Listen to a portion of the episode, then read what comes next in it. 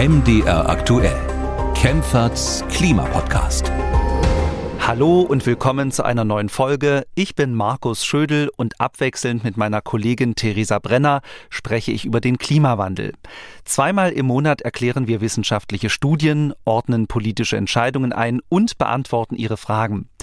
Das machen wir natürlich nicht allein, sondern mit der Expertin auf dem Gebiet, Professorin Claudia Kempfert. Sie ist Klimaökonomin und leitet die Abteilung Energie, Verkehr, Umwelt am Deutschen Institut für Wirtschaftsforschung. Hallo, Frau Kempfert. Hallo, ich grüße Sie. Die Lecks an den Gaspipelines Nord Stream 1 und 2 beunruhigen natürlich viele Menschen. Die Bundesregierung vermutet dahinter einen Sabotageakt. Hätten Sie sich jemals vorstellen können, dass so etwas passiert? Nein, also mittlerweile sind wir in Sphären, wo man alles Mögliche sich äh, vorstellen können muss, äh, weil alles neu ist, wir in einer neuen Welt sind. Aber nein, also damit äh, konnte man nicht rechnen. Vor allen Dingen auch nicht, wer das gemacht hat und warum. Also hm. das ist ja alte Spekulation, aber nein, das hätte ich mir nicht vorstellen können. Über die zerstörten Nord Stream Pipelines werden wir gleich noch ausführlich sprechen. Was bedeutet das fürs Klima, dass da so viel Methan austritt? Und müssen wir jetzt Angst haben, dass auch andere Pipelines beschädigt werden? Dann sprechen wir über Flüssiggas. Es gibt nämlich Studien, die sagen, dass Flüssiggas klimaschädlicher ist als Kohle. Wenn das stimmt, machen die ganzen neuen LNG-Terminals überhaupt noch Sinn oder sollten wir nicht lieber mehr Kohle abbauen? In diesem Zusammenhang schauen wir natürlich auch auf den Energiekonzern RWE. Der Konzern will nämlich früher aus der Kohle aussteigen. Außerdem sprechen wir über Fridays for Future und die Forderung, 100 Milliarden Euro für den Klimaschutz bereitzustellen. Wieso gibt es dazu eigentlich so wenige Reaktionen aus der Politik? Das sind die Themen dieser Folge und ich bin mir sicher, ähm, dass wir wieder eine sehr spannende Stunde vor uns haben. Ja, klar, wie immer. Die, ähm, die Bilder von den Gaslecks in der Ostsee haben ja durchaus spektakulär ausgesehen. An einer Stelle haben sich sogar Blasen auf einem Durchmesser von einem Kilometer gebildet. Die Aufnahmen waren also wirklich beeindruckend und äh, man kann sich vorstellen, dass da wirklich sehr, sehr viel Gas ausgeströmt ist und zum Teil ja immer noch ausströmt.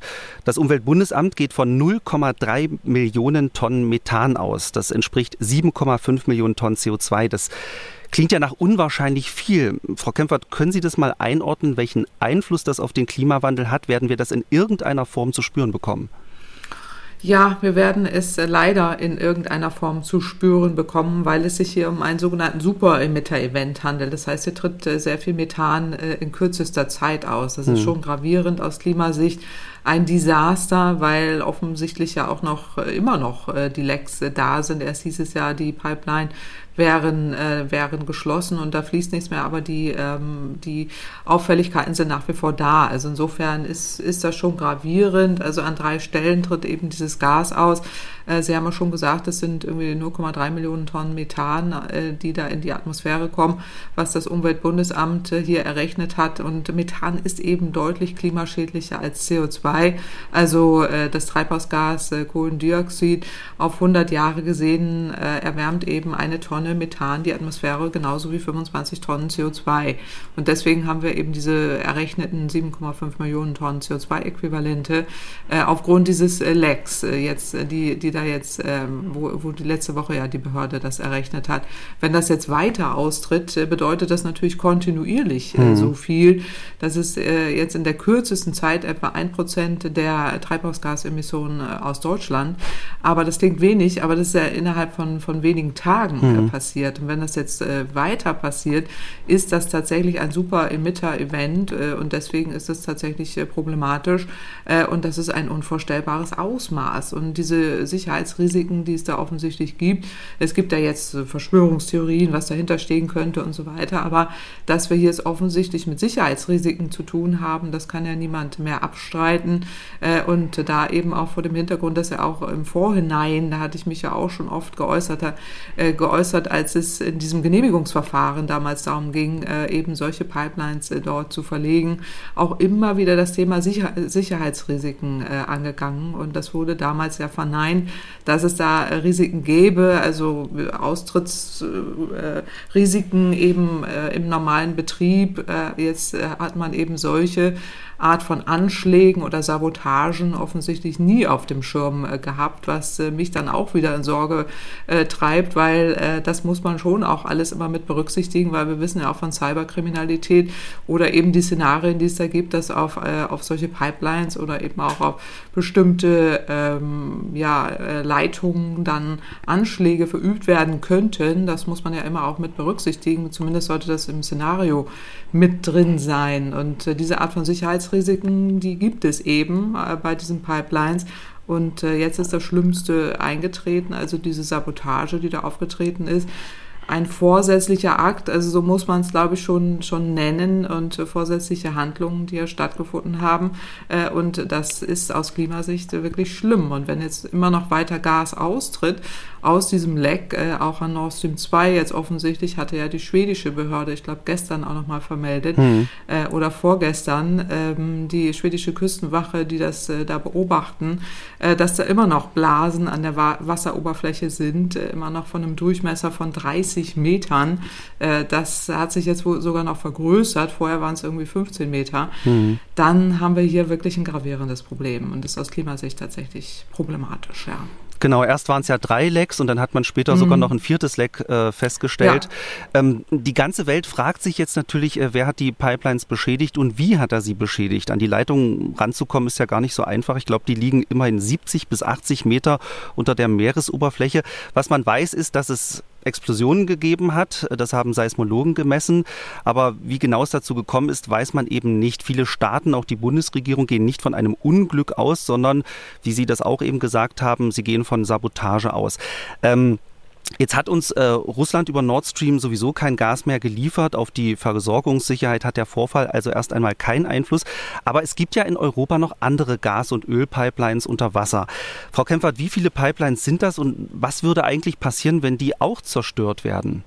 Ja, also es gibt jede Menge Pipelines. Wir sind ja umgeben von Pipelines. Also es gibt Klingt ja auch, nicht beruhigend. Äh, ja, äh, äh, eigentlich ist es, ist es nicht so schlimm, äh, weil man ja davon ausgeht, dass sowas eben nicht äh, passiert.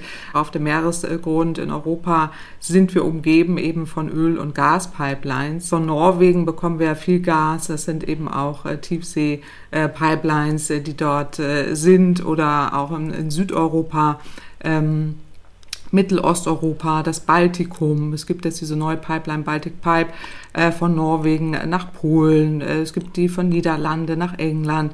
Äh, und diese Karten, wenn man die mal aufmacht, auch im Internet, das ist dann alles irgendwie voller Pipelines, äh, mhm. ganz Europa äh, und eben vom, von, umgeben auch von, von Südeuropa über von Algerien, von Libyen nach Italien, nach Spanien.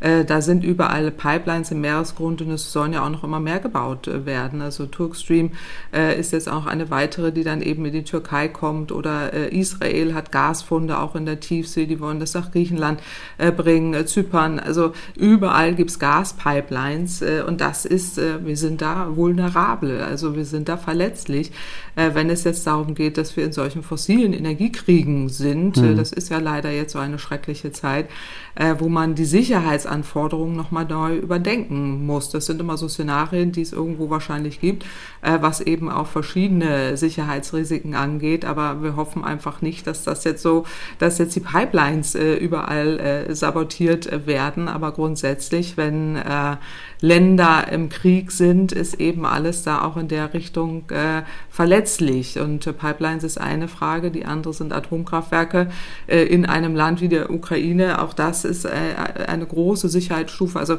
da gibt es jetzt verschiedene Energie auf die Energieversorgung bezogene Sicherheitsrisiken die auch tatsächlich äh, gravierend sind. Und da muss man eine Vorsorge treffen und, und einfach aufpassen, dass, äh, dass wir da nicht äh, zu sehr abhängig sind. Und immer wieder meine Antwort an der Stelle, die Energiewende umsetzen, also mehr erneuerbare Energien, weg von fossiler Energie, das, das stärkt eben nicht nur unsere Energieversorgung vor Ort, sondern macht auch unabhängig und immun vor solchen möglichen Risiken, gerade fossiler Infrastrukturen.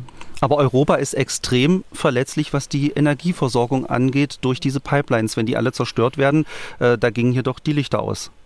Ja, also alle Zerstörtes äh, wollen wir nichts an die Wand malen. Also an, äh, ich wüsste jetzt nicht, wie viele Tauroboter oder überall da irgendwie ähm, da ja äh, auch Sprengstoff hm. irgendwo angebaut werden muss. Und wer das, äh, da gibt's ja auch nicht so viele Schiffe. Es müssen ja auch Militärschiffe sein, die da jetzt im Untergrund da irgendwie was äh, anbringen. Das hoffen wir jetzt einfach äh, nicht. Äh, es wird ja auch spekuliert, wie dieser Sprengstoff äh, an diese Pipelines rankommen könnte.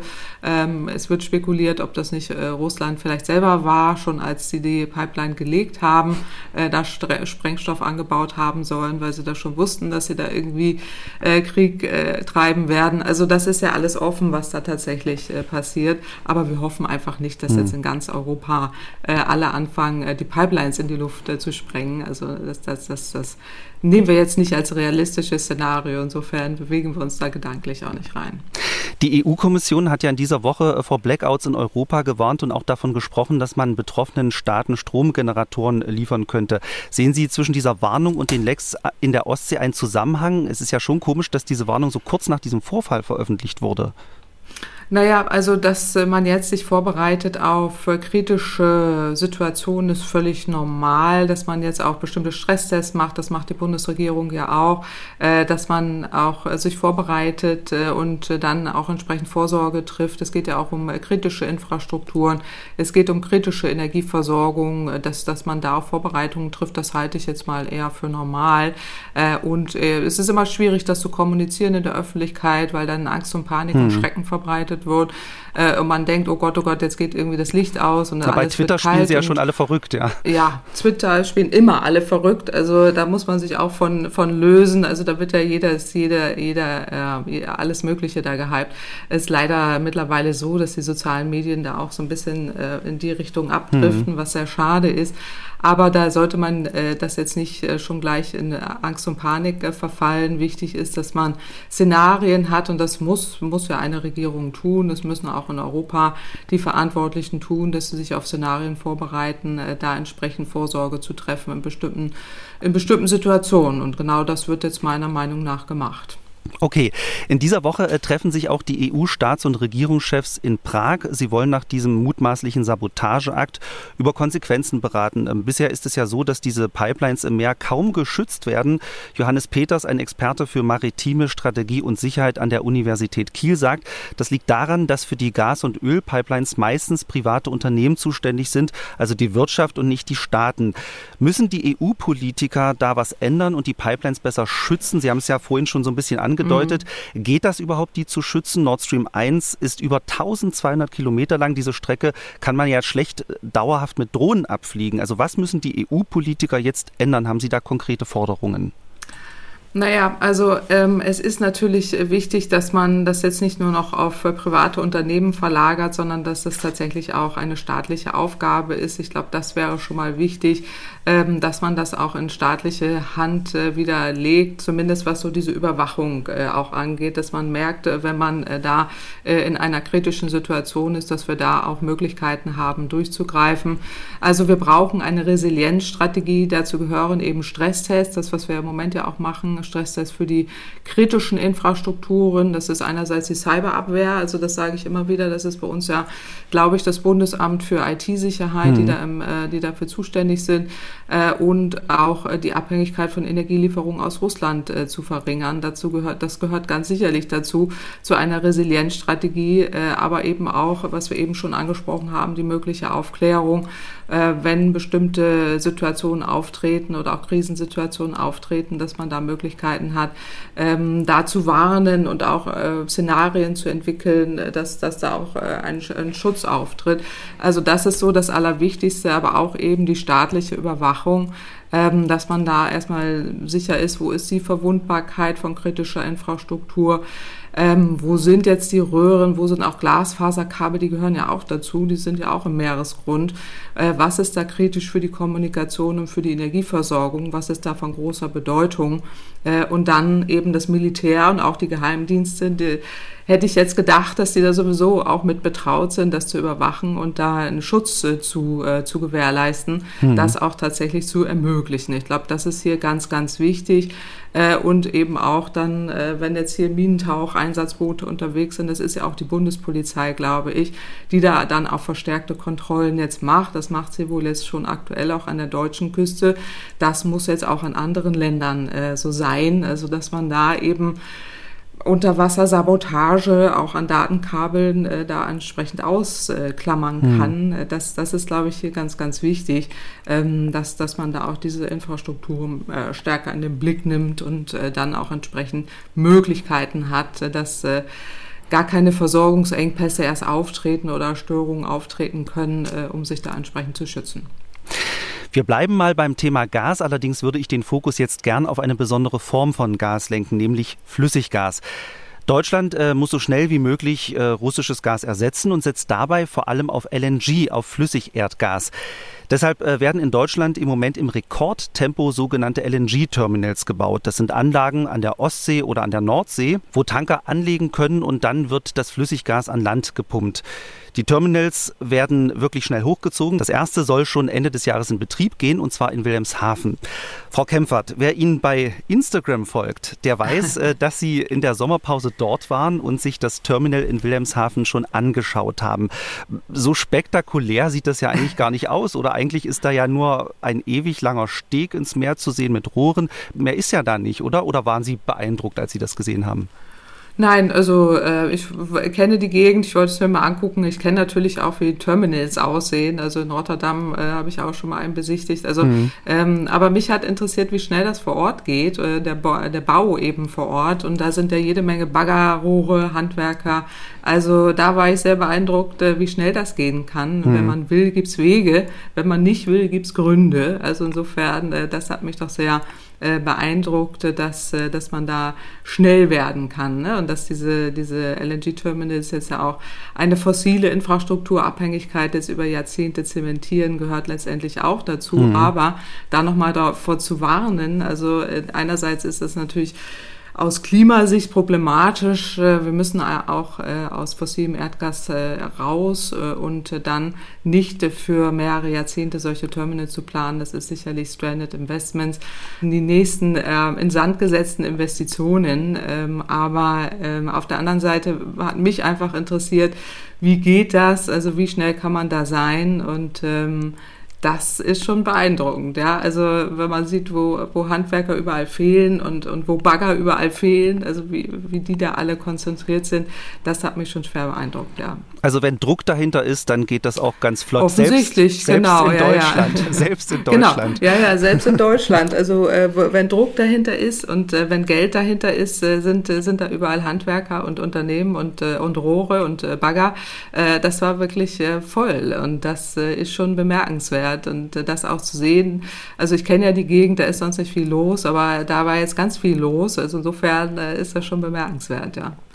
Nun reicht es ja nicht, diese Terminals zu bauen. Insgesamt sechs sollen es werden. Wichtig ist ja auch, dass diese Terminals mit Flüssiggas beliefert werden. Theoretisch könnten die neuen Terminals ein Drittel des Gasbedarfs in Deutschland decken.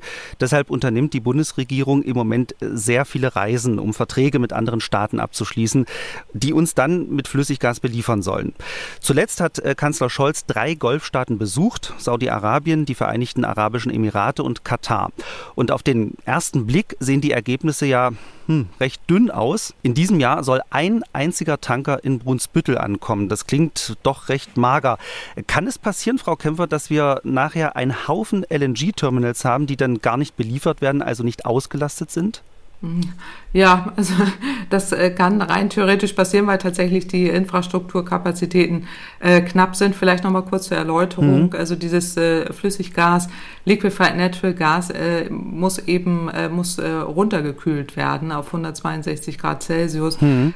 und dann wird es verflüssigt und hat dann nur noch einen kleinen Teil seines Volumens. Also es wird sehr stark komprimiert und dann kann man es erst mit Tankern transportieren und deswegen gibt es sogenannte LNG-Tanker. Mhm. Mhm. Äh, die mhm. gibt es schon lange, irgendwie schon seit den 60er Jahren. Fuhr, glaube ich, mal so ein erstes Schiff durch die Gegend, äh, damals irgendwie von USA nach, nach England. Aber deswegen braucht man da eben spezielle Infrastrukturen. Das sind einerseits äh, Schiffe, aber eben auch äh, dann diese Tanker. Und diese Tanker gibt es nicht äh, so oft. Also äh, da gibt es äh, gibt's eben verschiedene ähm, Möglichkeiten, woher man das bekommt und wie eben dieses verflüssigte Erdgas dann in die europäischen Staaten transportiert werden kann. Und im Moment ist es eben so, dass, weil wir eben diesen Russlandkrieg haben, russischen Angriffskrieg auf die Ukraine, dass eben ganz viele Länder jetzt Flüssiggas kaufen. und deswegen gibt es da eine Knappheit oder zumindest eine große Nachfrage und die Preise gehen nach oben äh, und die äh, Tankerschiffe sind äh, begrenzt. Also Gas ist zwar auf dem Weltmarkt verfügbar, aber im Moment ja zu horrenden Preisen. Und äh, wir haben im Moment so ein leichtes Tankerproblem. Also ich habe jetzt mal nachgeguckt. Ende April diesen Jahres waren irgendwie über 600 LNG-Tanker äh, unterwegs mhm. auf den Weltmeeren. Äh, und äh, das kann sich jetzt zu kurzfristig natürlich deutlich äh, verdoppeln. Aber die Logistik stößt hier an ihre Grenzen. Also es gibt jetzt eben aktuell wo keine freien LNG-Tankerkapazitäten für den kurzfristigen, für den kurzfristigen Charterauftrag. Das ist echt völlig anders als vorher, wo man äh, dann irgendwie chartern konnte und die Schiffe sind irgendwie abgedreht und direkt äh, zu einem gekommen. Äh, das ist, äh, das ist tatsächlich im Moment nicht so. Gerade im asiatischen Raum ist die Nachfrage nach LNG recht groß. Äh, und da gibt es im Moment auch wohl nur einen verfügbaren Tanker auf dem Sportmarkt. Also das ist einer. schon echt einer. Mhm. Genau, also auf dem Sportmarkt. Es sind natürlich viele in Verträgen unterwegs, aber Sportmarkt heißt eben auch, dass man kurzfristig was kaufen äh, will. Das heißt, die Nachfrage nach Transportkapazitäten treibt im Moment die Preise in gigantische Höhen. Also äh, im Moment werden da gigantische Charterraten äh, äh, verlangt, äh, gerade zwischen USA und Europa. Äh, das ist irgendwie, ähm, es ist wirklich riesengroß, ist stark gestiegen. Aber das heißt natürlich, wir sind ein reiches Land. Deutschland kann sich das alles leisten. Wir bieten da natürlich auch mit. Äh, und äh, da äh, ist es eben so, dass diese, ähm, dass diese Räder, die dann diese, diese Tanker im Betrieb haben, jetzt meist bieten, diese Schiffe da anbieten, sind griechische Räder in erster Linie, die schon vor Jahren da diesen Trend erkannt haben und ganz viele Schiffe da äh, auf den Markt gebracht haben. Glücklicherweise muss man sagen, die deutschen Räder haben kein einziges im Betrieb.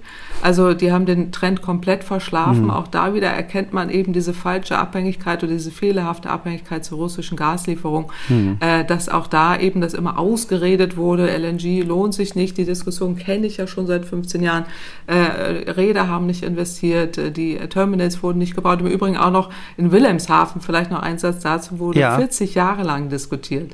Also da, wo ich besucht habe, 40, 40 Jahre. Ist nichts passiert 40, und jetzt geht das innerhalb von. Und jetzt geht es in vier wenig, Monaten. Ja. 40 Jahre diskutiert, jetzt geht es in vier Monaten. Aber ich würde sagen, auch da immer nein, LNG, das geht nicht, lohnt sich nicht. Und deswegen haben wir auch keine, keine Schiffe. Also, oder sind wenig Schiffe im, oder zu wenig Schiffe im Einsatz, sagen wir so.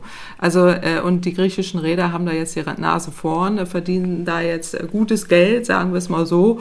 Äh, und sie brauchen eben diese Tanker und sie brauchen Regasifizierungsanlagen. Anlagen, deswegen dieser Terminal da jetzt. Im Wilhelmshaven äh, kann man den jetzt auch in den nächsten Jahren gebrauchen, aber eben nicht für 26 Jahre. Mhm. Äh, und diese, diese Logistikknappheiten, die, die sehen wir da jetzt im Moment. Äh, und äh, deswegen äh, kann es durchaus sein, dass wir äh, nur ein Schiff haben, aber Deutschland kauft im Moment den Markt leer. Das ist leider so. Asien, Asien leidet, Pakistan beispielsweise, die haben jetzt wirklich Blackouts wegen uns, weil sie normalerweise LNG-Gas kaufen. Das landet jetzt bei uns. Also ähm, auf jeden Fall, naja, also wir, wir werden Schiffe schon haben und es sind ja auch schon welche gebucht. Herr Habeck hat das irgendwie mehrfach stolz schon erwähnt, hm. dass auch im Winter da welche kommen. Also wir werden Terminals haben, wir werden auch Schiffe haben. Hier schon, in anderen Ländern dann nicht mehr. Hm. Aber wir müssen auch immer erklären, LNG, äh, die meisten Anbieter äh, gehen gar nicht auf Charter oder auf kurzfristige Verträge, sondern die wollen Verträge über 25 Jahre und länger. Mhm. Äh, und das geht mit unseren Klimazielen garantiert nicht zusammen. Das heißt, ähm, hier muss man eher aufpassen, dass das kein, kein Dauerthema wird. Also wenn wir jetzt buchen, dann nicht auf Dauer buchen, sondern wirklich nur kurzfristig. Das ist ja auch so ein bisschen das Problem. Diese Golfstaaten wollen natürlich langfristige Verträge mhm. abschließen, aber natürlich möglichst zu diesen Preisen zu diesen hohen Preisen, die im Moment verlangt werden. Und die Bundesregierung äh, will das natürlich eher nicht, weil sie natürlich mit sinkenden Gaspreisen rechnet. Und ähm, da sind, werden die sich ja auch schwer einig. Ne? Die wollen langfristige genau. Verträge mit hohen Preisen, die Bundesregierung langfristige Verträge mit niedrigen Preisen. Da kommt man ja auch irgendwie nicht zusammen. Ja, äh, oder kurzfristige Verträge zu höheren Preisen. Da ja. werden wir auch nochmal, das wäre ja noch eine Variante, mhm. aber das wollen die meisten dann nicht äh, ja. irgendwie. Also kurzfristig ist es halt teuer, aber wir brauchen das Zeug jetzt nicht auf ewig und schon gar nicht so teuer. Mhm. Das also macht das wirklich sehr kompliziert, ja. Das macht das kompliziert, mhm. aber ähm, genau, also da, da muss man aufpassen. Schauen wir noch auf den Umweltaspekt. Äh, die Bundesregierung begründet den Bau von LNG-Terminals unter anderem damit, dass fossiles Gas zwar klimaschädlich ist, aber die Emissionen grundsätzlich geringer sind als bei Kohle. Das sieht aber nicht jeder so. Die Energy Watch Group, ein Netzwerk aus Wissenschaftlern und Politikern, hat eine Studie durchgeführt und der Präsident dieses Netzwerks, Hans-Josef Fell, hat dem Sender Dreisat Folgendes dazu gesagt. Unterm Strich können wir feststellen, dass normales Pipeline-Gas in einem Erdgaskraftwerk oder auch in der Erdgasheizung ungefähr ähnliche Kohlendioxid- und Methanemissionen macht wie Kohle. Und wenn man das Fracking und LNG-Gas nimmt, kann das sogar bis zu 30 Prozent höher sein. Tja, Frau Kempfert, wer hat nun mhm. recht, die Bundesregierung oder Herr Fell? Was ist klimaschädlicher, LNG-Gas oder Kohle? Na, wir haben uns auch im Rahmen äh, von verschiedenen Forschungsprojekten mit der Klimawirkung von äh, Gas beschäftigt und wir haben es eben, wir haben es eingangs schon erwähnt, ein sehr klimawirksames äh, Gas, das ist Methan. Äh, und äh, Methan hat eben ein sehr hohes Treibhausgaspotenzial und äh, Methan, also in den ersten 20 Jahren, ist bis zu 87-fach stärker in der Klimawirkung und in den ersten 100 Jahren bis zu 36-fach stärker als das von CO2. Äh, und deswegen gibt es eben sehr hohes Treibhausgaspotenzial vom, vom Methan. Äh, und es klingt immer so, als wenn jetzt äh, Erdgas dann klimafreundlicher wäre. Aber wenn man das direkte vergleicht, ist das tatsächlich so, dass die Klimawirkung, also die Klimawirkung vom Methan, die gesamten Mengen auch mhm. der Treibhausgasemissionen verglichen werden müssen. Das heißt auch bei der Förderung, beim Transport und bei der Lagerung. Mhm. Und da gibt es eben Methanemissionen, die die durch Leckagen entstehen. Wir haben eingangs darüber gesprochen, jetzt gut, äh, aber auch bei normalen Pipelines kann da was äh, ausweichen, dann bei der Erdgasförderung. Mhm. Äh, und äh, diese werden üblicherweise nicht in die Klimawirkung von Erdgas einbezogen. Das heißt, es wird immer nur verglichen, welche Emissionen entstehen bei der Verbrennung. Und das ist natürlich nicht wirklich zielführend. Das heißt, wenn man alles mit berücksichtigt, also sowohl die gesamte Klimawirkung äh, in dem Bereich, dann ist Erdgas äh, genauso äh, emissionsintensiv wie, wie Kohle. Also das, dieser positive Effekt, der da meistens reingerechnet wird, relativiert sich dann sehr schnell, mhm. wenn man eben den Lebenszyklus, also Lebenszyklus von Erdgas mit berücksichtigt. Das heißt, unter bestimmten Bedingungen hat, hat Erdgas eine ähnlich schlechte Klimabilanz wie Kohle. Und das sind nicht nur wir, die das, die das jetzt kürzlich veröffentlicht haben, sondern zahlreiche weltweite Studien, äh, die auch dringend anmahnen, dass wir mehr Methanemissionen überwachen müssen, dass wir da ein Monitoring brauchen und auch eine, eine Bemessung der Klimawirkung eben von diesen Methanemissionen dass wir auch wirklich da mehr Informationen äh, bekommen, weil wir hier eine sehr hohe Treibhausgaswirkung haben äh, und das Gewicht hier sehr groß ist und äh, dieses, dass, dass auch tatsächlich eben da eine Unterschätzung stattfindet der Emissionen bei, bei allen Emissionen von Gas, also mhm. sowohl bei Flüssigerdgas als auch bei, bei ähm, jetzt Pipeline-Erdgas. Das heißt, hier muss man wirklich sich ehrlich machen. Hans-Josef Fell hat hier recht, dass er darauf hinweist, seine Studie belegt das auch, aber viele andere eben auch weltweit, dass äh, die, äh, das Erdgas auch sehr klimaschädlich ist. Aber die haben eine erfolgreiche PR-Kampagne hinter sich. Da wurde über Jahrzehnte gesagt, die sind äh, emissionsfrei und so oder sehr wenig Emissionen, deutlich klimafreundlicher als Kohle. Und das äh, stimmt so eben nicht. Ja. Was ich total interessant fand, ist auch, dass äh, diese Tanker auch unterwegs ja sogar Methan ablassen, ne? weil dieses ja, Gas sich genau. unterwegs irgendwie auch erwärmt und äh, dann wird das Volumen natürlich größer und dann wird die Gefahr bestehen, dass diese Tanker explodieren und deswegen wird unterwegs sogar noch mhm. Methan abgelassen. Also das ist Richtig. ja irre, was da alles verloren geht äh, unterwegs. Genau, und deswegen braucht man dringend diese, diese Methan-Monitoring-Karten, ähm, also wo man auch wirklich da so wie so eine Art Wärmekarte hat äh, und das äh, sieht. Die gibt es auch mhm. im Internet jetzt, wenn man beim Umweltbundesamt mal auf so eine Karte geht. Das brauchen wir äh, weltweit, dass man diese Karten hat und sieht, wo entstehen wirklich Methanemissionen, damit wir eine Überwachung haben, dagegen vorgehen, äh, weil die Klimawirkung von Methan wird unterschätzt. Wir haben es hier wirklich zwar mit einem kurzfristigeren, aber einen sehr klimawirksamen Treibhausgas zu tun, was eben jetzt auch kurzfristig zur Überschreitung von Klimakipppunkten führen kann. Also diese irreversiblen Änderungen des Klimasystems, mhm. über die wir schon oft gesprochen haben. Deswegen ist das so gravierend. Und äh, wir haben ja eben schon darüber gesprochen, äh, bei, bei der Leckage, dass, dass es eben äh, tatsächlich Probleme bringt und wie klimawirksam äh, das ist, dass es hier ein super Emitter-Event ist. Und äh, das ist eben bei, bei Erdgas tatsächlich so, dass wir aufpassen müssen, dass wir kurzfristig nicht zu viel Emissionen haben. Also Kohle und Gas äh, sind beides klimaschädliche Energien.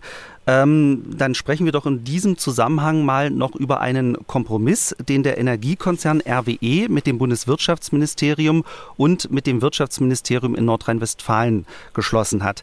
Ähm, der Konzern will den Kohleausstieg um acht Jahre vorziehen auf 2030. 280 Millionen Tonnen Kohle sollen unter der Erde bleiben. Die Grünen Co-Vorsitzende Ricarda Lang hat von einem sehr großen Erfolg für den Klimaschutz gesprochen. Würden Sie diese Aussage unterschreiben, wenn da so viel Kohle unter der Erde bleibt? Ja, grundsätzlich geht es in die richtige Richtung. Also es ist schon mal gut, dass der Kohleausstieg vorgezogen, vorgezogen wird. Ich finde es auch gut, dass Nordrhein-Westfalen das so macht und da auch einen Kompromiss erarbeitet hat. Ich würde mir wünschen, dass andere Länder im Osten Deutschlands das auch so ähnlich äh, machen könnten. Also das, das, ist, das ist gut. Ich finde es als auch, ich würde es nicht als Riesenwurf, aber es ist auf jeden Fall äh, gut, äh, weil so ein paar Punkte sind da schon zu kritisieren. Einerseits, wie das eben ausgehandelt wurde, finde ich zu kritisieren. Vom weil, Ergebnis her. Weil, weil? weil wieder im Hintergrund Hinterzimmer ausgekungelt. Und okay. ähm, gerade in dem Punkt ähm, haben wir eine hohe Sensibilität, weil wir ja Klimaaktivisten haben, gerade Lützerath ist hier zu nennen, äh, die Jugend, äh, die da sehr stark hingeguckt hat, äh, was, da, was da gemacht wird. Äh, da hätte man einen partizipativen Prozess äh, gebraucht. Und jetzt ist hier wieder mit dem Konzern ausgekungelt worden, im Hinterzimmer das so zu machen. Ich verstehe die Beweggründe. Ich kann auch mit dem Ergebnis äh, leben, welches ich jetzt gar nicht hier im Detail kritisieren will. Also wir haben ja dazu auch mal eine eigene Studie gemacht, wo wir festgestellt haben, kann bleiben. Die haben in dem Gutachten ausgeführt, warum sie da zur gegenteiligen Einschätzung kommen. Das genau, der Ort wird jetzt weggebaggert, genau. Genau, der Ort wird weggebaggert, das kann ich verstehen. Man will irgendwie ähm, einige Kraftwerke da verlängern oder stärker auslasten, äh, die äh, da insbesondere Niederaußem, Neurath F und Neurath G, äh, die sollten ja 38 äh, stillgelegt werden, die sollen jetzt 2030 äh, vom Netz, gehen eventuell in eine Reserve, äh, aber eben die weiterbetriebenen Blöcke Neurath D und E, um die geht es hier. Da braucht man dann irgendwie Lützerath, äh, das, das, also das Gebiet Lützerath, um Kohle abzubaggern. Wir kamen damals oder kamen jetzt vor kurzem zu einer anderen, anderen Einschätzung in unserem Gutachten, aber die Landesregierung erklärt auch, äh, wie sie da eben äh, vorgegangen ist. Allerdings eben mit Daten von RWE. Gut, die liegen uns auch im Detail so nicht vor. Das kann man schon auch einräumen. Auf der anderen Seite finde ich es vom Vorgehen äh, wieder problematisch, dass man ähm, eben da auch von der Landesregierung äh, diesen, diesen Klüngelvorschlag äh, da macht und äh, oder zumindest vom Vorgehen her das äh, eher mit dem Konzern aushandelt. Äh, ich hätte mir da gewünscht, man hätte da auch einen partizipativeren Prozess drin, weil so wird es so sein, dass gerade die grüne Jugend, auch die Klimaaktivisten alles dran setzen werden, damit der Lützerath bleibt. Das wird jetzt zu einem Symbol für die Klimapolitik. Das ist für die Grünen auch ein Desaster, wenn jetzt da nur äh, wieder demonstriert wird an diesem Ort. Ich verstehe, dass das der blei also dass, dass es da nicht anders ging, dass der, dass der nicht bleiben kann. Das kann ich auch wissenschaftlich nachvollziehen und auch mitgehen. Aber ich hätte mir da gewünscht, dass, es, äh, dass man da auch äh, mit den Umweltverbänden das anders kommuniziert. Also es sind ja viele Ortschaften, die, die gerettet werden können, aber äh, Lützerath eben, eben nicht. Ne? Und das, das ist hier, also es sind ja Keinberg, glaube ich, Kuckum, Ost, Oberwestrich und auch Unterwestrich und äh, Berverath, die bleiben können. Das ist gut. Aber Lützerath muss weichen und das wird jetzt zu so einem Symbol, glaube ich, einfach für, für, ähm, für die Umweltschützer und für die Klimaschützer dort vor Ort, äh, das bis auf die Spitze jetzt zu treiben äh, und die Landesregierung da auch massiv zu kritisieren, das hätte man aus meiner hm. Sicht vermeiden können. Also der Kompromiss grundsätzlich gut, aber die Vorgehensweise, die Bürger und die Initiativen nicht mit einzubinden, schlecht. Ja, ähm, genau. ähm, der FDP-Energiepolitiker Michael Kruse kritisiert diesen äh, früheren Kohleausstieg. Er sagt, äh, politisch festgelegte Abschalttermine machen das deutsche Energiesystem angreifbar angreifbar. Äh, Bundeswirtschaftsminister Habeck sollte diesen Fehler nicht wiederholen. Ist das ein bisschen zu verstehen, diese Aussage, oder ist das äh, an den Haaren herbeigezogen? Nein, also Kohlekraftwerke werden sich immer weniger rechnen, also auch an die Adresse der FDP, weil wir immer mehr erneuerbare Energien haben, wenn wir die auch ausbauen. Das will RWE ja selber auch. Die hätten ja diesen Kompromiss gar nicht gemacht, wenn sie nicht wüssten, dass sie nach 2030 massive Probleme auch mit ihrem Kraftwerkspark äh, bekommen. Das sind ja alles Stranded Investments. Äh, das lastet sich immer weniger aus. Äh, die, die Gewinne werden da weniger werden. Das will man jetzt maximal ausschöpfen. Also insofern muss man sich da jetzt nicht an Abschaltdaten hoch hochziehen, sondern das wäre marktgetrieben sicherlich nicht ähnlich, äh, gekommen oder nicht anders gekommen. Also die Kritik ähm, äh, geht da, glaube ich, ins Leere, aber ganz sicherlich muss man immer gucken, was ist jetzt politisch sinnvoll an diversen Stellen und da jetzt, äh, dass der Konzern ja selber vermutlich auch da drauf gedrungen hat und mit der Landesregierung da versucht hat, da ja auch einen Kompromiss zu erzielen, zeigt ja, dass, ähm, dass der Markt in diese Richtung geht, sonst würden die das nie und nimmer machen. Wir haben jetzt äh, sehr ausführlich über einige Themen gesprochen, aber natürlich gibt es noch sehr viel mehr Themen. Äh, zwischen den Aufzeichnungen passiert immer so viel, mhm, dass man bestimmt. wirklich kaum hinterherkommt. Das ist äh, wirklich Wohl Wahnsinn die letzten Woche. Bei zwei Themen würde ich noch gern ganz kurz um Ihre Meinung bitten, bevor wir zur Hörerfrage kommen. Ähm, es ist ja bekannt, dass Sie von einer Gaspreisbremse nicht begeistert sind. Darüber mhm. haben wir auch schon in diesem Podcast gesprochen. Die Bundesregierung hat den Podcast offensichtlich nicht gehört oder nicht genau hingehört. Sie will diese Bremse jetzt trotzdem einführen. Private Haushalte und Firmen sollen bei einem Teil des Verbrauchs entlastet werden. Viel mehr ist noch nicht bekannt. Eine Expertenkommission muss jetzt erst einmal Vorschläge erarbeiten, wie diese Bremse genau umgesetzt werden soll. Ähm, worauf sollte die Kommission jetzt unbedingt achten aus Ihrer Sicht?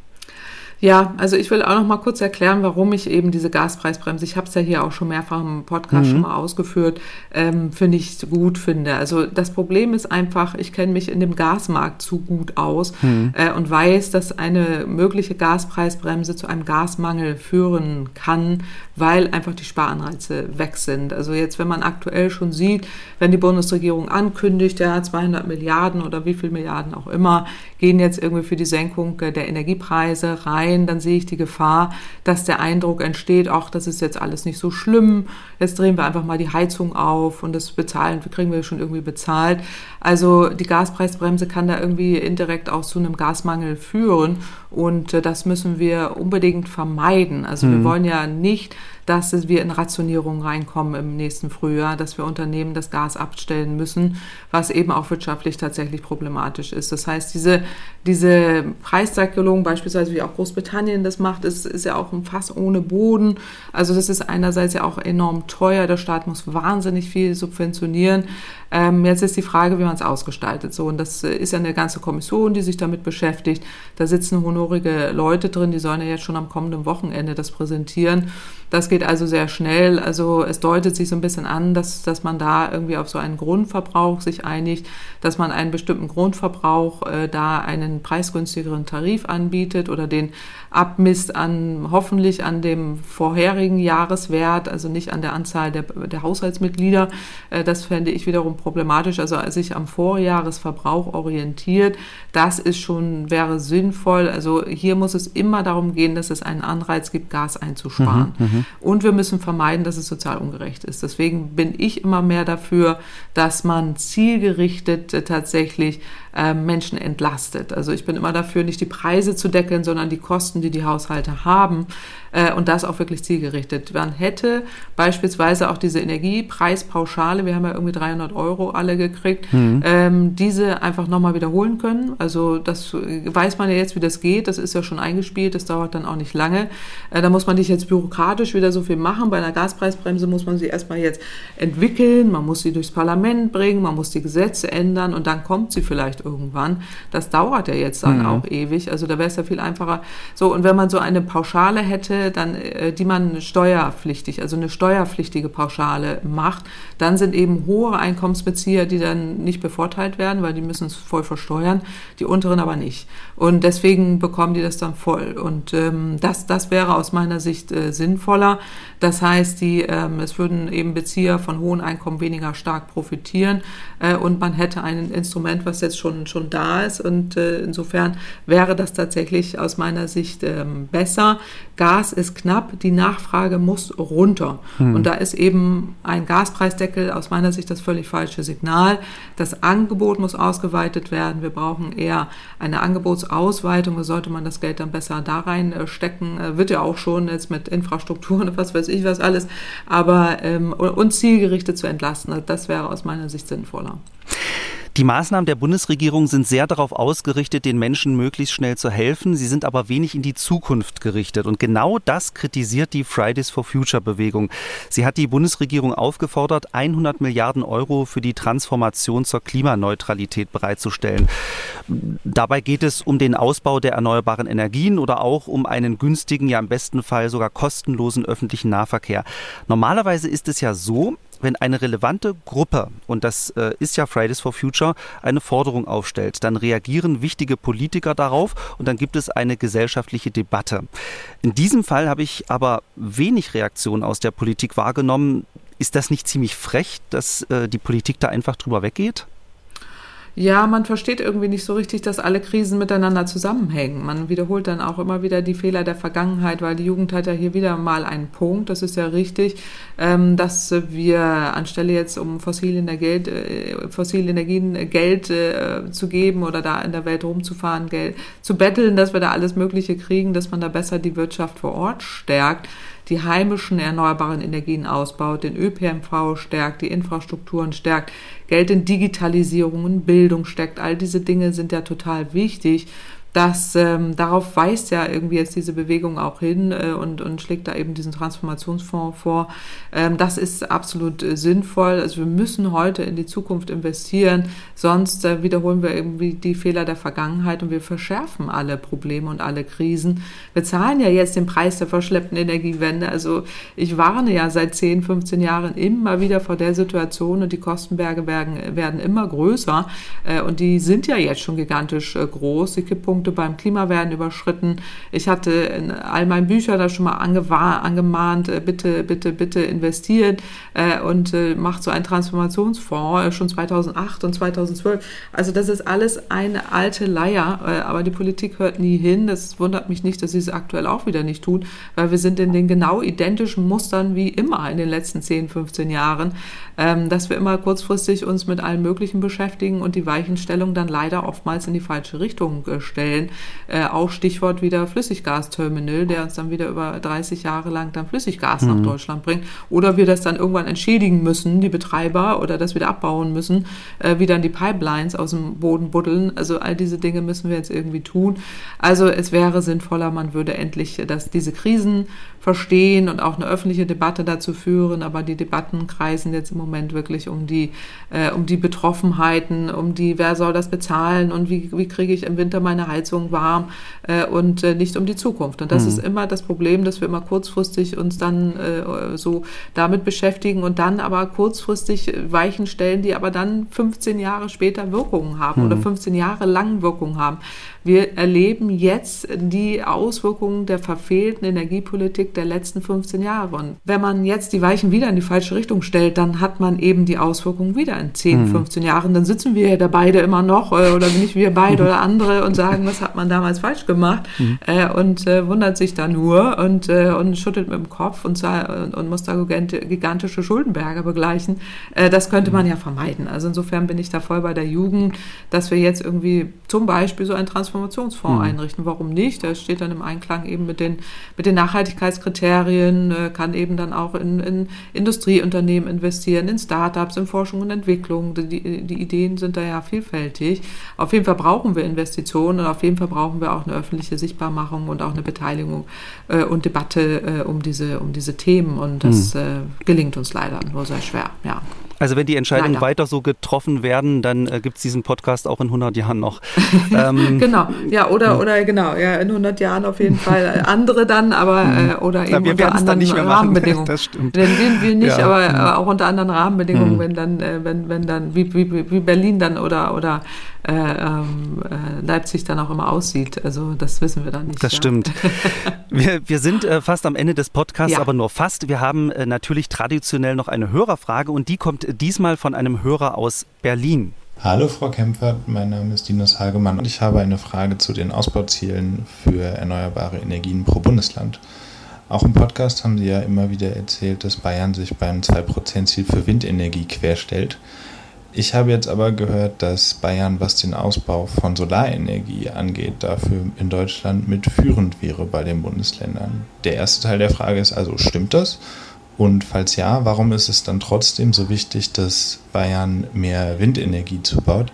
Hat die Wichtigkeit von Windenergie auch was mit der Verfügbarkeit und der Auslastung vom Stromnetz zu tun? Herzlichen Dank. Tja, Frau Kempfert, was antworten ja. Sie Herrn Hagemann? Ja, also erstmal auch wieder herzlichen Dank an Linus Hagemann für diese Frage. Gerade äh, eine Bayern-Frage ist natürlich äh, besonders äh, schön in diesen Zeiten. Also grundsätzlich hatte er recht in vielen Punkten, die er adressiert. Bayern ist führend, was den Ausbau der Solarenergie angeht. Das stimmt tatsächlich. Das machen die auch schon ganz lange und haben auch ähm, aktuell 44 Prozent stellen sie ihren Strom aus erneuerbaren Energien her. Atom ist allerdings 36 Prozent. Ja, und deswegen weiß man, warum die da diese Atomdebatte führen, weil sie da unbedingt unbedingt daran festhalten mhm. wollen. Äh, so und äh, haben äh, kaum Kohle äh, und ein wenig Erdgas, äh, aber ähm, so gut wie gar keinen Wind. Also ähm, es ist tatsächlich so, dass das ein Drittel eben der Stromerzeugung aus Sonne kommt, aus Solarenergie, aber nur sechs Prozent aus Wind. Sind bundesweit Schlusslicht, also mit Abstand. Äh, und das, das ist tatsächlich das Hauptproblem. Und Herr Hagemann hat auch schon deutlich gemacht, was, was die Ursache ist. Also das hat was mit Verfügbarkeit zu tun und Auslastung der Stromnetze. Wir reden immer wieder über Resilienz. Wir haben jetzt auch was über Redispatch gelernt im, im, im Bundes, äh, in den Bundesdiskussionen. Also äh, als dieser Stresstest mhm. vorgestellt wurde, ja der, der Stromnetzbetreiber, die dann auch immer davon geredet haben, dass sie redispatchen müssen, hat was damit zu tun, dass in Bayern zu wenig Strom ist. Äh, und das liegt tatsächlich daran, äh, dass äh, in Bayern eine pauschale Abstandsregelung für Windräder gibt, die sogenannte 10H-Regelung, die besagt, dass Windkraftanlagen einen Mindestabstand vom Zehnfachen ihrer Höhe zu Wohngebäuden einhalten müssen, mhm. um eben tatsächlich da eine, eine Genehmigung zu bekommen. Das hat dazu geführt, dass der Ausbau der Windenergie so gut wie zum Erliegen kam. Also bevor die 10H-Regelungen in Kraft trat, wurden, glaube ich, 2013 war das noch, über 400 Genehmigungsanträge für neue Windanlagen gestellt. Im Jahr 2019 waren es weniger als 10. Ich glaube, es waren sogar nur sechs, aber da müsste hm. ich nachgucken. Also daran erkennt man, das ist wirklich ein Problem. Das heißt, der, die Genehmigungen für Windenergieanlagen sind über, äh, sind um 90 Prozent eingebrochen. Und wir haben uns da auch im Rahmen einer Studie äh, mit beschäftigt, äh, mit der DIW Econ bei uns im Haus, äh, das, äh, unser Partnerinstitut, ähm, und dafür ausgesprochen, dass, dass Bayern dringend diese 10H-Regelung abschafft. Wir brauchen alle erneuerbaren Energien in ganz Deutschland. Hier geht es um Resilienz. Hier geht es um die Vermeidung von Blackouts. Und das gelingt nur, indem wir alle erneuerbare Energien überall in Deutschland haben. Also Bayern hat Biomasse und Solar, das ist schon mal super, aber es fehlt Wind. Und äh, das äh, geht da genauso, auch wenn es äh, Schwachwindzonen gibt, gibt es auch neueste Windanlagen, die das auch gut auslasten können, auch wenn die Vollerstunden am Ende nicht so hoch sind. Das heißt, wir haben ein Versorgungssicherheitsproblem wegen Bayern. Also mhm. wir haben ein Blackout-Problem wegen Bayern. Und deswegen deswegen äh, muss man da so deutlich, äh, deutlich werden äh, und auch dringend appellieren. Und äh, Herr Habeck, das Wirtschaftsministerium hat ja auch Regelungen jetzt vorgeschlagen, äh, wie man eben da weggeht von diesen 10 Haare, also diesen pauschalen mhm. Abstandsregelungen. Ähm, das ist auch äh, möglich auf Bundesebene, das einfach ihm nicht mehr zu erlauben, in Bayern einfach nicht mehr zu erlauben, dass er solche Regelungen macht. Da hat man äh, darauf hingewirkt, dass das so passiert. Und äh, ich vernehme auch aus Bayern, dass man da zumindest gewillt ist, äh, in diese Richtung zu gehen. Aber das ist alles viel zu langsam. Mir geht das alles viel mhm. zu langsam. Mhm. Äh, wir brauchen da dringend Boosterprogramme. Wir brauchen da nicht jetzt ewig lange Diskussionen über Atomenergie oder ja, nein. Und das wird, wird ewig geführt, wie viel politische Energie, wie viel, wie viel Energie wir alle in diese Diskussion stecken, würde ich mir gerne mal wünschen in die Diskussion um, wie wir in Bayern Windanlagen ausbauen gerne auch mit den Bürgern vor Ort. Ich habe da so viele tolle Gemeinden schon besucht, die alle Windanlagen bauen wollen, die wirklich super sind äh, und die äh, sollten wir alle mal besuchen und äh, dann zusammen besprechen äh, mit denen, die da Vorbehalte haben. Also manchmal spreche ich da auch mit BürgerInnen vor Ort, die dann da mir schildern, was ihre Sorgen sind. Das kann man alles beheben äh, und äh, da Wege finden über bestimmte Beteiligungsmöglichkeiten, über bestimmte Wege, wie man da Windanlagen Flächen aus Ausweis. Das muss Bayern hm. jetzt auch tun, die Flächen auszuweisen. Dann wird auch zugebaut. Und bitte mehr Genehmigungen äh, hm. erteilen. Äh, dann haben wir alle kein, kein Problem mehr. Also insofern, Herr Hagemann hat den Finger in die Wunde gelegt äh, und äh, die haben wir jetzt, habe ich nochmal erläutert, äh, warum es wichtig ist, äh, dass, dass Bayern da jetzt endlich mal Windenergie zubaut. Wer auch eine Frage hat oder ein Anliegen wie Linus Hagemann, der kann uns eine E-Mail schreiben an klimapodcast.mdraktuell.de oder Sie sprechen uns auf die Mailbox. Die Nummer lautet 0800 40 40 008. Und dann möchte ich noch ganz kurz auf die nächste Folge verweisen, dann mit meiner Kollegin Theresa Brenner. Und von ihr habe ich kurz vor der Aufzeichnung noch eine Sprachnachricht geschickt bekommen. Da hören wir mal kurz rein. Ja, Liebe Frau Kempfert, hallo Markus. Viele Grüße fast noch aus dem Urlaub. Ich bin quasi äh, vor ganz kurzer Zeit wieder in Deutschland gelandet. Ich war im Urlaub und zwar in Südafrika. Und es war natürlich ein toller Urlaub. Es ist ein wunderschönes Land, aber ich war so ein ganz kleines bisschen auch im Dienste der Wissenschaft unterwegs. Mir ist nämlich ziemlich schnell aufgefallen, dass Südafrika gerade ein ziemliches Problem hat und zwar mit dem sogenannten Load Shedding, bei dem nämlich geplant der Strom abgestellt wird in immer verschiedenen Teilen des Landes. Das gibt es schon länger, das Problem. So intensiv wie im Moment war es aber bisher noch nie. Es führt dann wirklich dazu, dass eine Stadt wie Kapstadt teilweise vier, fünf Stunden lang am Tag keinen Strom hat. Und zwar, weil es das Netz einfach nicht leisten könnte, das ganze Land zeitgleich mit Strom zu versorgen. Das war echt ein Riesenthema. Es ist mir aufgefallen. Ich habe auch mit vielen Leuten darüber gesprochen, wie das kommt und woran das liegt und was man dagegen tun könnte.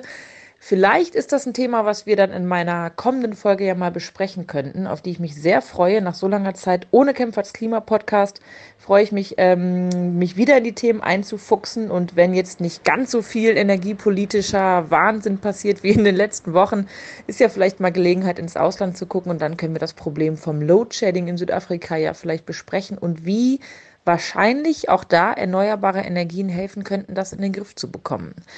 Also ich freue mich auf die nächste Folge und sende viele Grüße fast noch aus dem Urlaub und wir hören uns dann in zwei Wochen. Mhm. das war also schön. gleich mal ein Teasing, eine, ein, ein bisschen Vorfreude auf die nächste Folge machen. Ähm, da lohnt sich mit Sicherheit auch wieder reinzuhören in zwei Wochen. Ähm, aber, aber sie hat einen Punkt, weil, weil genau, weil also äh, wir leben hier im Schlaraffenland. Wir, wir, wir, wir, wir reden ja immer nur über Phantom-Blackouts. In vielen Ländern dieser Welt gibt es permanent Blackouts. Äh, Südafrika gehört schon immer dazu. Mhm. Also die haben ein Kohleproblem, aber wir helfen denen jetzt mit dem Ausbau der erneuerbaren Energien. Da gibt es ja eine neue Kooperation. Aber äh, in vielen anderen Ländern äh, gibt es permanent Blackouts, auch in Kalifornien übrigens, äh, Pakistan, überall. Also weltweit sind wir der Spitzenreiter, was äh, an der Spitze, dass, dass wir so gut wie nie, nie Stromausfälle haben. Mhm. Und das vergisst man hier in unserem Schlaraffenland. Wir reden nur gerne über mögliche Entwicklungen. In anderen Ländern finden sie permanent statt. Also da freue ich mich sehr auf das äh, Gespräch mit der Frau Brenner, äh, was sie da zu berichten hat, äh, wenn man das mal vor Ort äh, erlebt und über ihre äh, Treibhausgasbilanz äh, reden wir dann auch, ne? wenn sie da jetzt äh, in der Welt rumfliegt. Das hatten wir schon öfters mal äh, in dem ersten Podcast, weiß ich noch. Genau, soll ja, man, ich mich auch noch. Oder nicht? Genau. Ja, ja, genau. Also schön, dass du wieder da bist, Theresa, ähm, und dass du uns auch gleich ein Thema mitgebracht hast. Ähm, ich bedanke mich bei allen Hörerinnen und Hörern und natürlich ein ganz großes Dankeschön an Sie, Frau Kempfert. Danke, gebe ich zurück. Ich freue mich dann auf die nächste Folge. MDR aktuell. Kempferts Klimapodcast.